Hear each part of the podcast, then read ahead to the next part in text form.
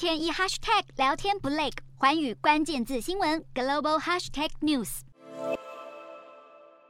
美国众议院议长佩洛西走上议长台，受到全体议员热烈迎接。然而，即将宣布重大消息，佩洛西虽然面带笑容，心情却相当沉重。现年八十二岁的佩洛西已经担任民主党众议院领袖长达二十年，并在二零零七年与二零一九年两度出任众议院议长，成为美国史上第一位女性众议院议长，期间历任四位总统。而她宣布卸下这个职务后，对着全体议员发表一场感性演说。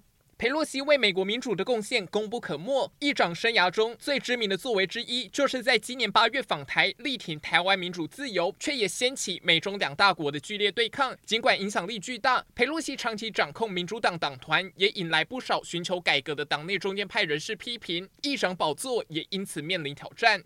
佩洛西先前表示，美国民主已经受到严重威胁。丈夫保罗今年其中选举期间在旧金山住家遭遇攻击，大大影响了自己对未来的决定。不过，虽然佩洛西正式宣告卸下民主党领袖职位，她的政治生涯并不会就此画下句点。美国总统拜登随后与佩洛西通话，并赞许他是美国史上最重要的众议院议长。另一方面，现任共和党众议院领袖麦卡锡明年一月掌权后，有望成为新议长，成为美国总统第二顺位继承者。这也代表白宫重要政策将更难走出国会殿堂，恐怕面临政党恶斗。不过，麦卡锡向来秉持强硬的抗中立场，曾经表示会成立一个专门针对中国的国会特别委员会，并率领国会议员访台。美国未来挺台抗中行动有望望更强而有力。